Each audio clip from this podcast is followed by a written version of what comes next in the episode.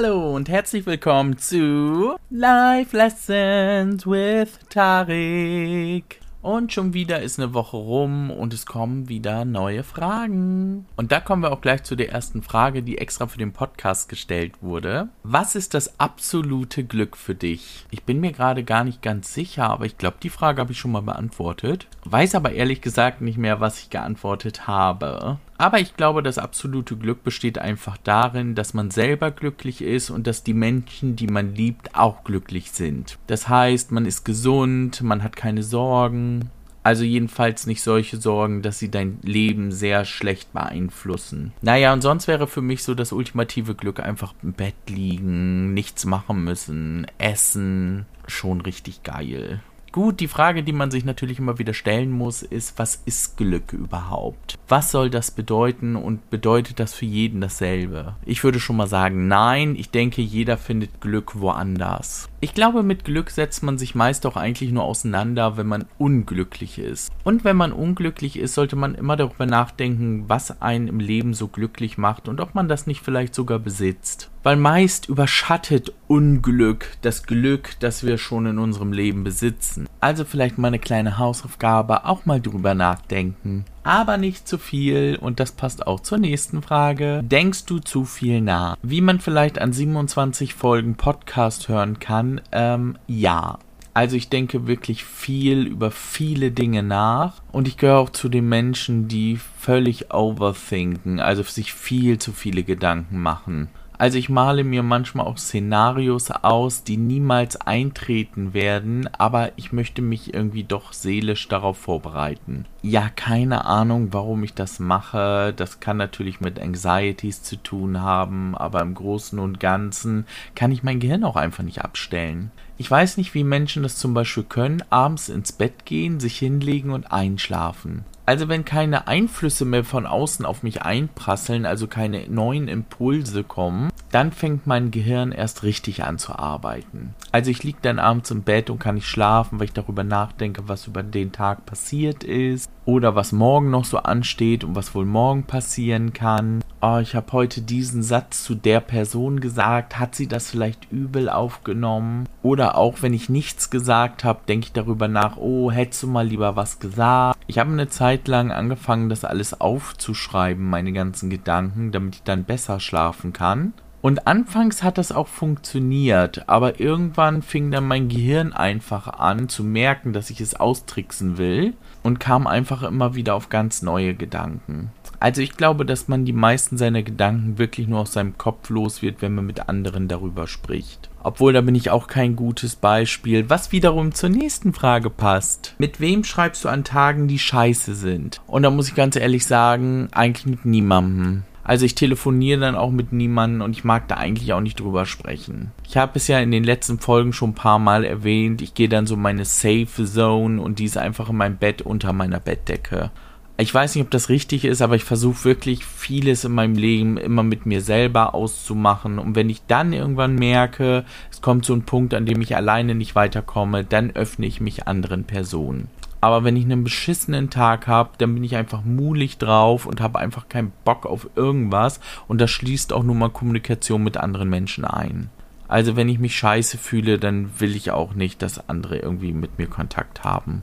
Das gilt aber natürlich dafür, wenn ich mal zwischendurch einen Tag habe, der extrem scheiße ist. Wenn sich das über einen längeren Zeitraum zieht, dann bin ich natürlich auch eher, dass ich mich öffne und mit anderen darüber spreche, weil das ist ja dann doch schon extrem belastend. Also meines Erachtens macht es schon Sinn, manchmal Dinge mit sich selbst auszumachen, sich aber nicht komplett vor anderen zu verschließen. Vor allen Dingen haben wir ja, glaube ich, auch häufig das Gefühl, dass wir unsere Gefühle verstecken müssten, weil die irgendwie unangenehm sind oder peinlich sein könnten. Aber die Angst kann ich euch eigentlich nehmen, weil die Gefühle, die man selber hat, die haben andere Menschen genauso. Und wenn man sich dann anderen öffnet, da merkt man erst, wie viel Verständnis man teilweise für bestimmte Situationen bekommen kann. Weil eben diese Menschen das auch selber durchgemacht haben. Und da auch nicht drüber sprechen mochten. Also Leute, denkt immer dran, Kommunikation ist das A und O. Übrigens für alle, die sich jetzt so fragen, das A und O, was soll das eigentlich bedeuten? Ich benutze ja einfach immer so Floskeln und Redewendungen und weiß gar nicht, ob die jeder versteht. Die Redewendung bezieht sich nämlich auf den ersten und letzten Buchstaben des griechischen Alphabets. Also A steht für Alpha, den Anfang, und O für Omega, das Ende. Und damit ist dann im Grunde auch alles gemeint. Man könnte also einfach auch sagen, Kommunikation ist alles. Aber natürlich müssen wir nicht jede Art der Kommunikation auch ausleben. Das soll einfach heißen, so wie ich das gelernt habe, wenn du nichts Nettes zu sagen hast, dann sag am besten gar nichts. Passt nämlich so ein bisschen zur nächsten Frage. Regst du dich über andere auf beim Autofahren? Wann zum Beispiel? Also dieses über andere aufregen, das ist bei mir auch ganz, ganz, ganz, ganz schlimm aber ich lasse andere Menschen das selten spüren. Aus zwei Gründen. Erstens bin ich ein harmoniesüchtiger Mensch. Das heißt, wenn ich den Leuten immer alles um die Ohren donnern würde, was ich so für ihn halte, gäbe es immer Stress, habe ich keinen Bock drauf, bin ich nicht für gemacht. Und der zweite Grund ist einfach, dass ich sehr oft darüber nachdenke, dass diese Person vielleicht für ihr Verhalten gar nichts kann. Entweder weil die Situation einfach zu diesem Verhalten geführt hat, also zum Beispiel ein stressiger Tag, oder vielleicht auch Umstände im Leben, für die die Person nichts konnte. Ich glaube zum Beispiel, wenn du als Kind immer nur angeschrien wirst, dann wirst du einfach im Leben nicht lernen, dich anders auszudrücken. Beziehungsweise du hast auch das Gefühl einfach nicht, dass du anders gehört werden kannst. Also natürlich fluche ich auch ganz viel über meine Mitmenschen, aber dass ich wirklich etwas sage, hält sich wirklich in Grenzen. Aber natürlich habe ich auch selber mal schlechte Tage. Und da denken sich dann die Leute vielleicht dasselbe so wie ich. Und wenn dann jemand was zu mir sagt, ja, dann ist Holland in Not, das sage ich euch gleich. Also wenn ich will, kann ich auch richtig ausflippen und dann geht's auch richtig rund und dann auch ohne Rücksicht auf Verluste und alles. Und gerade beim Autofahren ist es auch besonders leicht, die ganze Zeit zu meckern und böse Schimpfworte zu benutzen, weil der andere einen ja nicht hören kann. Also ich gehöre auch nicht zu den Leuten, die dann wirklich rumfuttern und dann an den Leuten vorbeifahren und noch einen Stinkefinger zeigen würden oder so. Das würde ich dann nicht machen. Also ich versuche auch dann, wenn man die Leute überholt, Augenkontakt zu vermeiden, weil ich da manchmal denke, wenn Blicke töten könnten, das sehen die sofort. Nachher rammen die noch mein Auto, weil die mich hassen. Ja, neben meiner Harmoniesucht habe ich auch häufig das Gefühl, andere wollten mich ermorden. Ich weiß nicht, habe ich das schon ein paar Mal erzählt, keine Ahnung, aber ich laufe so ein bisschen durch die Welt und denke mal, ich werde ermordet. Ich gucke, glaube ich, ein bisschen zu viele Aktenzeichen XY ungelöst, weil da werden immer wieder Situationen gezeigt, für die man ja selber gar nichts kann und eh dich versiehst, ist was Schlimmes passiert. Aber ich würde mal sagen, solange ich mich nicht zu Hause einsperre und sage, ich verlasse meine Wohnung nicht mehr, weil ich Angst habe, ermordet zu werden, ist es, glaube ich, noch in einem relativ gesunden Bereich. Aber gut, wechseln wir schnell das Thema. Triffst du dich noch mit Freunden aus deiner Kindheit? Lustigerweise habe ich das Gefühl, dass alle diese Menschen irgendwann verschwunden sind und einfach auch nie wieder auftauchen werden. Ich sage das immer so gerne aus Spaß, ich fühle mich so wie in dieser Truman Show. Und vor allen Dingen geht auch langsam das Geld für Statisten aus, habe ich das Gefühl. Also wer jetzt die Truman Show nicht kennt, kurze Zusammenfassung. Das kann man jetzt auch nicht mehr als Spoiler bezeichnen. Der Film, der kam vor über 30 Jahren, glaube ich, raus. Also wer den jetzt noch nicht gesehen hat, dann ist es einfach auch zu spät. Also Truman wird als Baby in eine Welt geboren, die eigentlich ein Studio ist. Also alle um ihn herum sind Schauspieler und er wird die ganze Zeit gefilmt, wie sein Leben so abläuft. Ohne dass er es selber weiß aber eines Tages findet er es dann heraus, so durch ein paar Begebenheiten.